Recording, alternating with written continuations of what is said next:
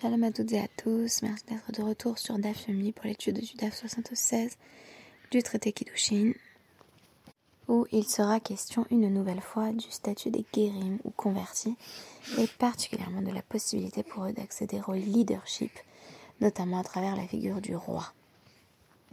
Pour être parfaitement transparente, je dirais également quelques mots de cette fin de podcast qui approche. Je constate aujourd'hui que c'était le bon choix de mettre un terme à cette vaste entreprise quotidienne, puisque en ce moment, il m'est très difficile de me reposer avec mes deux petites filles et de dormir même quelques heures. Et je n'ai pas eu un instant aujourd'hui pour tenter de rattraper les quelques podcasts qui nous séparent de la fin. C'est donc que les circonstances ont rendu inévitable que ce podcast tire sa révérence après plus d'un millier de productions.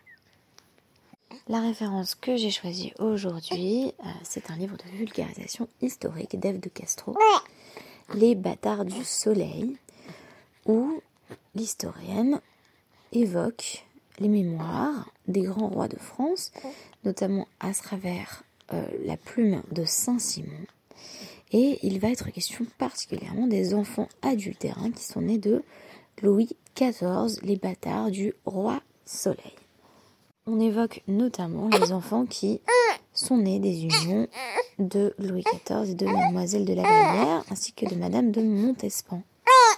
Bien entendu, aucun d'entre eux n'accédera au trône, puisque seul l'enfant de l'épouse légitime sera à même de devenir Louis XV.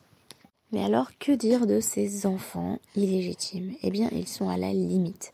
Ils ne sont pas exclus des secrets de cour et des intrigues qui s'y trament, et cependant, il est prédéterminé qu'ils n'auront pas accès au trône et qu'ils demeureront en cela dans l'ombre des enfants légitimes. L'une des principales questions qui va être posée dans le DAF du jour est celle de la possibilité pour les guérims de siéger à des postes d'importance. On commence euh, par citer ici ce qui semble être une déclaration relativiste sur la diversité des pratiques historiques en matière de leadership des convertis. Rabbi Zeira Metafalbehu. Rababaravu Metafalbehu. Bema Rava Afilo euh, Resh Kore Lo Mokmaminaihu. Beneardea Afilo Resh Gaguta Lo Mekomaminaihu. Rabbi Zeira avait coutume euh, d'accepter les convertis et par conséquent de leur donner des rôles importants, de les nommer à des positions où ils euh, dirigeaient euh, le peuple juif.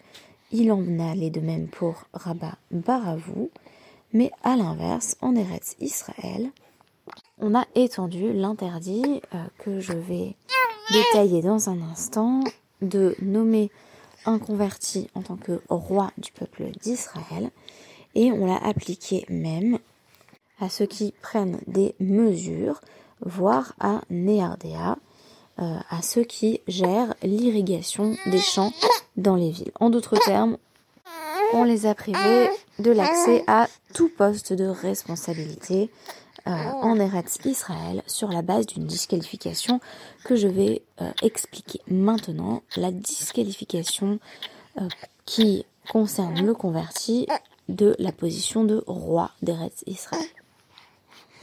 Prenons un instant pour rappeler le contexte de la Gemara. Il est toujours question, en filigrane, des Yeroussines, des lignées qui permettent de déterminer le statut de tout un chacun. Il est important, et cette euh, exigence a été détaillée au fil des dapim précédents, de savoir où l'on se tient, c'est-à-dire de connaître le statut d'une personne, bien qu'il existe également des stratégies qui permettent de faire oublier ce statut lorsqu'il est embarrassant. On évoque euh, dans notre Mishnah, dans le DAF 76, euh, le fait que les recherche était plus poussée lorsqu'il s'agissait d'une femme que lorsqu'il s'agissait d'un homme. On cherchait en effet à faire une petite enquête généalogique pour être sûr que euh, une femme en question avait bel et bien le statut qu'elle prétendait avoir. Maïshna bineche batkinan ou Maïshna avec Batkinan. Pourquoi fait-on une enquête plus poussée pour les hommes plus pour les femmes, pardon, que pour les hommes? Neshe, Dechi, Minsu, Behade Hadade, Be'arayot ou Demat de Minsu. Kamilta lo it le kala. Gavre Dechi, Minsu, Behade Hadade, Be'ichousin ou des Minsu. Reconnaissez ici que ce terme Yichousin, la lignée, la sentence, revient ici. Be'ichousin ou des Minse. Im itade ikamilta it le kala. Qu'est-ce que ça signifie Que les femmes, lorsqu'elles se disputent entre elles et qu'elles en viennent aux, invectives, vont s'insulter en disant toi tu as par exemple trompé ton mari. Euh, donc les insultes vont fuser sur le comportement sexuel euh, de la femme en question. Notez d'ailleurs que la plupart des insultes euh, qu'on peut adresser à une femme, si vous me permettez, par exemple, je pense au terme salope, qui est peu élégant, mais qui permet de comprendre ce dont il est question dans ce contexte, on va effectivement avoir une accusation sur la probité sexuelle. Euh, tandis que des hommes, et c'est exactement ce qui est dit ici, vont plus facilement euh, accuser leurs ancêtres.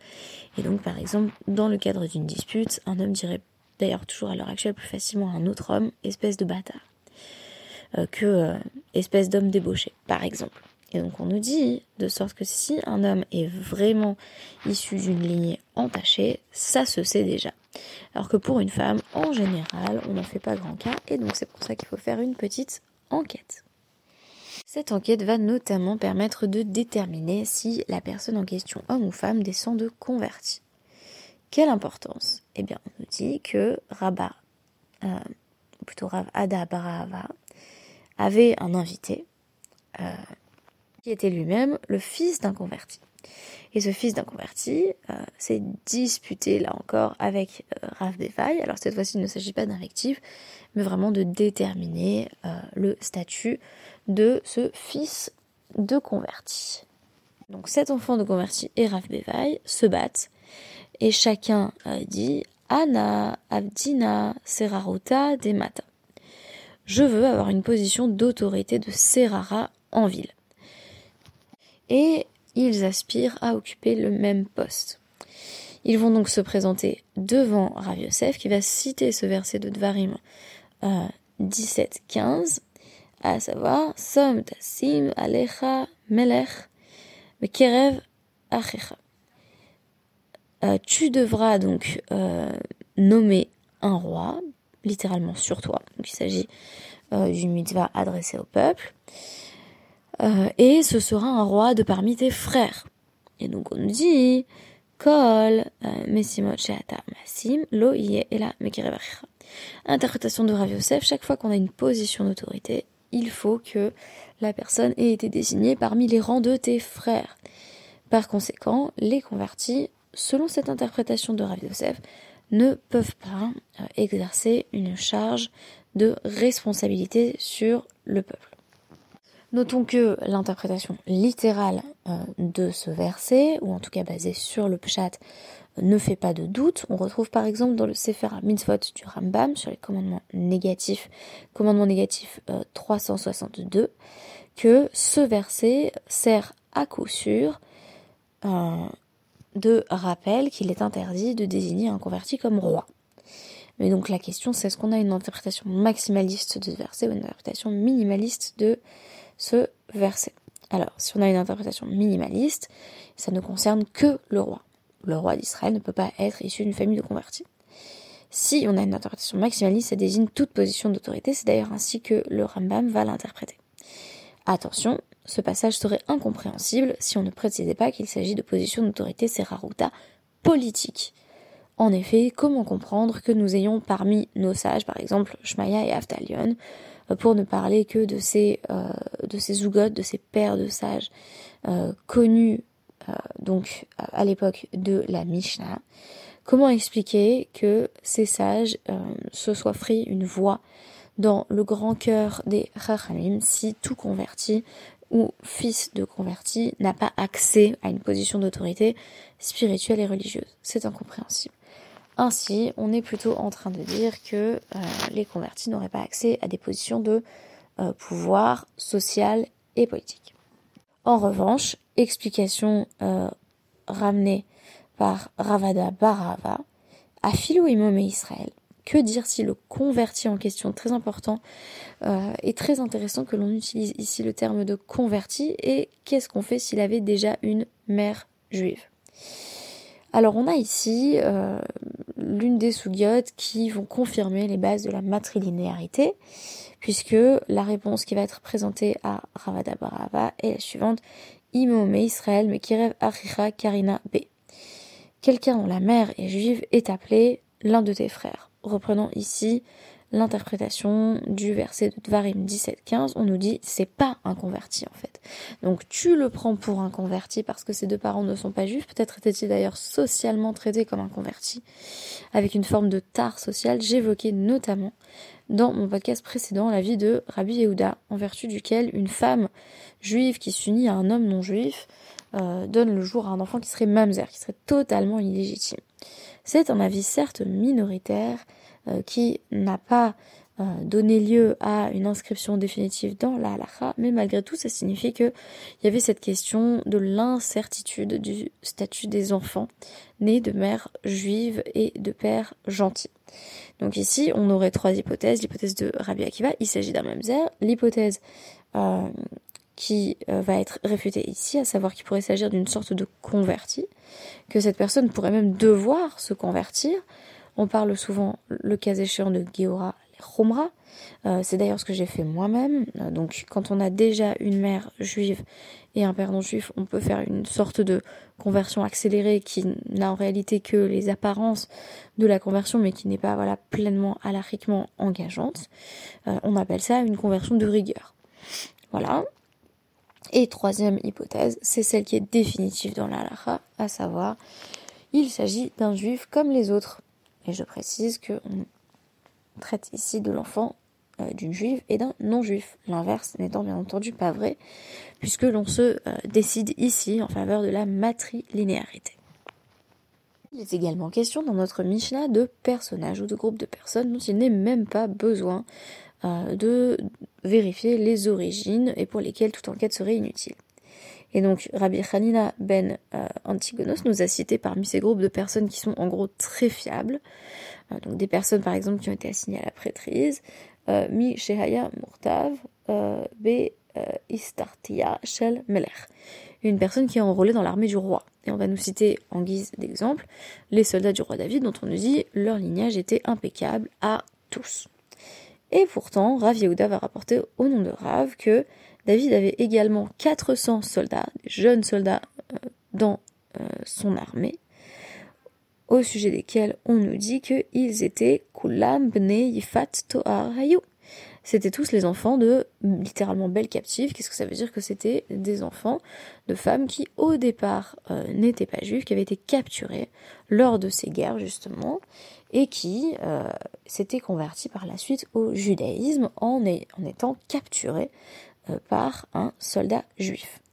Et donc on nous dit, euh, ils étaient d'ailleurs reconnaissables en tant que tels, donc à quoi sert-il de nous dire qu'il n'y a pas besoin de faire son enquête quand en réalité c'est pas comme si tous les soldats de David c'était des juifs de père et de mère de génération en génération, au contraire, ceux-là, ils avaient une coupe de cheveux euh, particulière qu'on appelait euh, comé, et ils portaient même, on nous dit Megadline, euh, Lorit Hayou ils avaient une coupe de cheveux qui ressemblait plutôt à une, coupe de cheveux non juste, si tant est qu'il y en ait une. Euh, c'est-à-dire qu'ils gardaient certaines des habitudes de leur milieu d'origine.